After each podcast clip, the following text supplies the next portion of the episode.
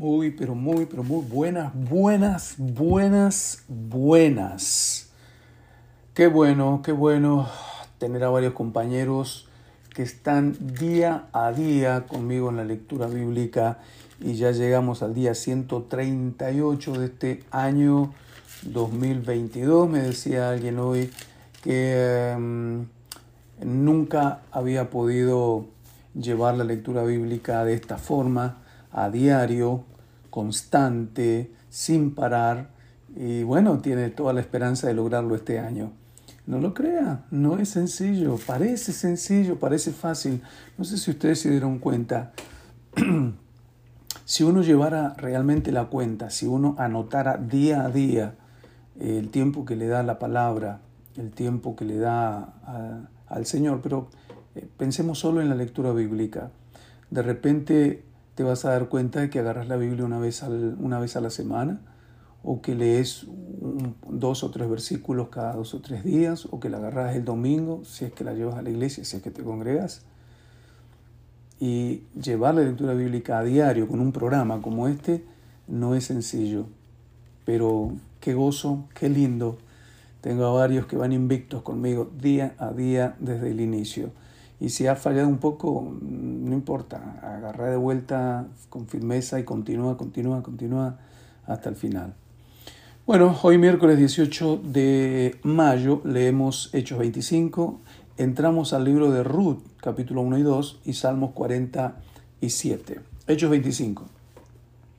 Llegando pues Festo a la provincia, subió de Cesarea a Jerusalén tres días después los principales sacerdotes y los más influyentes de los judíos se presentaron con, a él contra Pablo y le rogaron, pidiendo contra él como gracia que le hiciese traer a Jerusalén, preparando ellos una celada para matarle en el camino. Oiga, se la tenían bien jurada, ¿eh? ya habían pasado dos años y pico.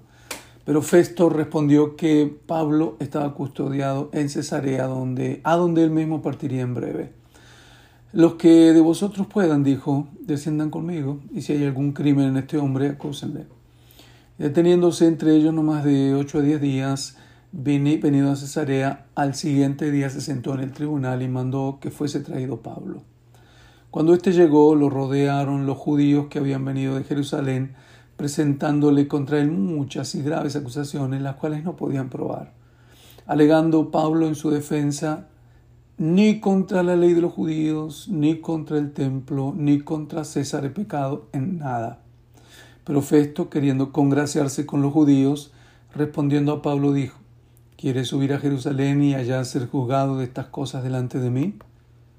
Pablo dijo, ante el tribunal de César estoy, donde debo ser juzgado. A los judíos no les he hecho ningún agravio, como tú sabes muy bien porque si algún agravio o alguna cosa digna de muerte he hecho, no rehuso morir. Pero si nada hay de las cosas que estos me acusan, nadie me puede entregarme, nadie puede entregarme a ellos, a César apelo. Entonces Festo, habiendo hablado con el consejo, respondió, a César has apelado, a César irás.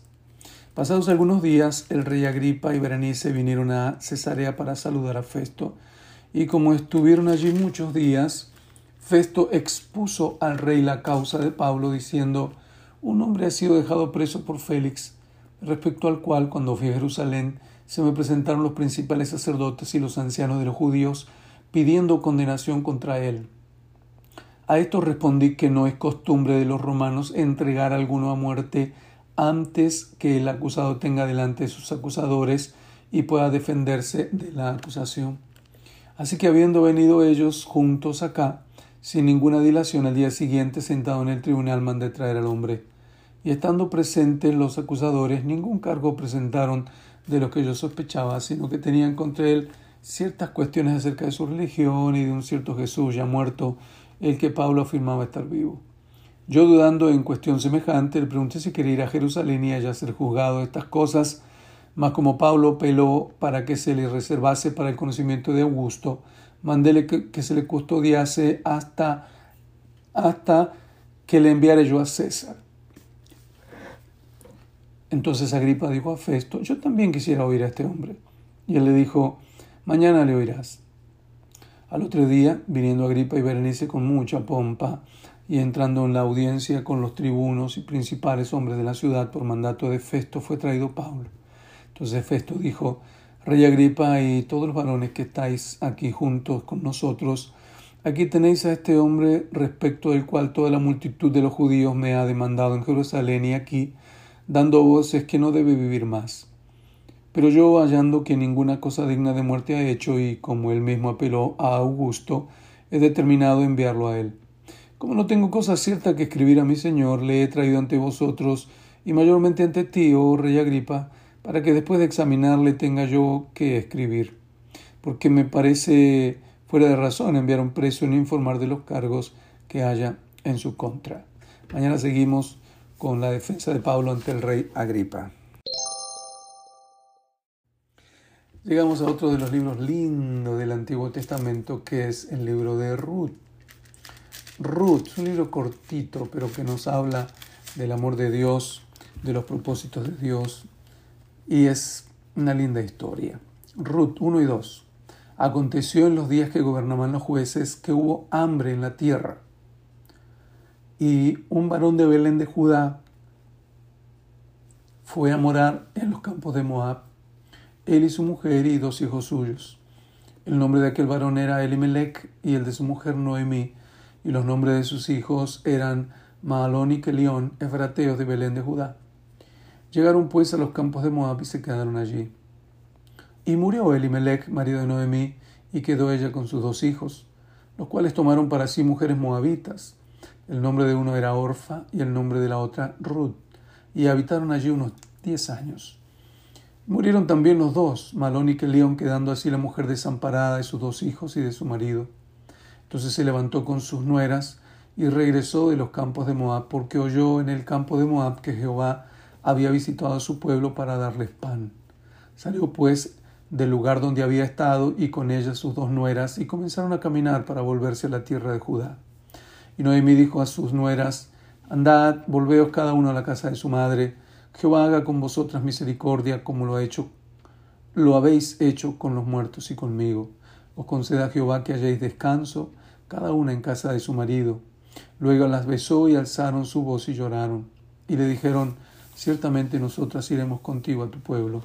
Y Noemí respondió, Volveos, hijas mías, ¿para qué veis de ir conmigo? ¿Tengo yo más hijos en el vientre que puedan ser vuestros maridos?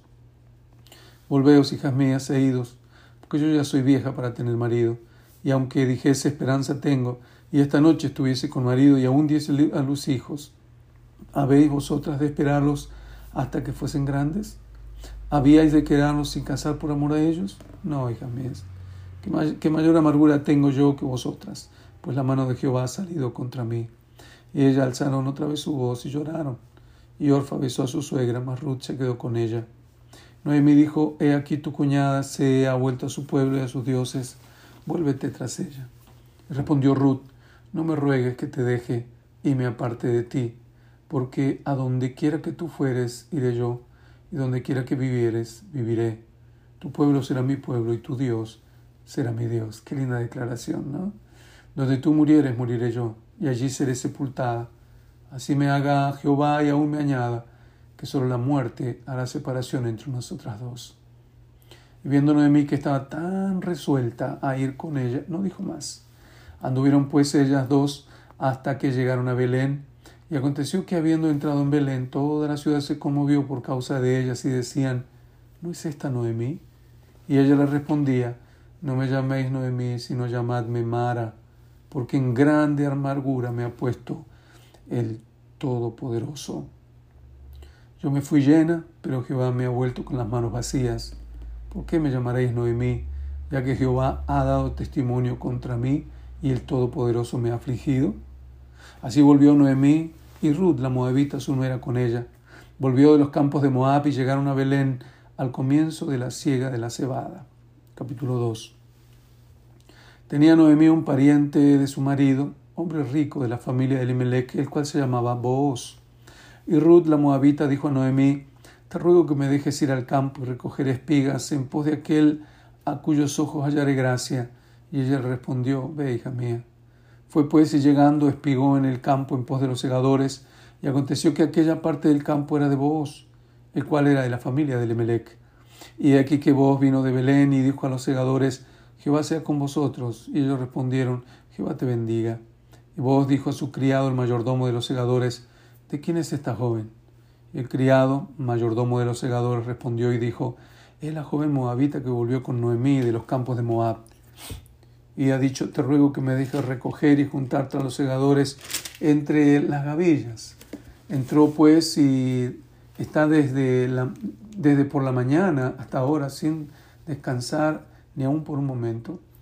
Entonces vos dijo a Ruth, oye hija mía, no vayas a espigar otro campo ni pases de aquí, y aquí estará junto a mis criadas.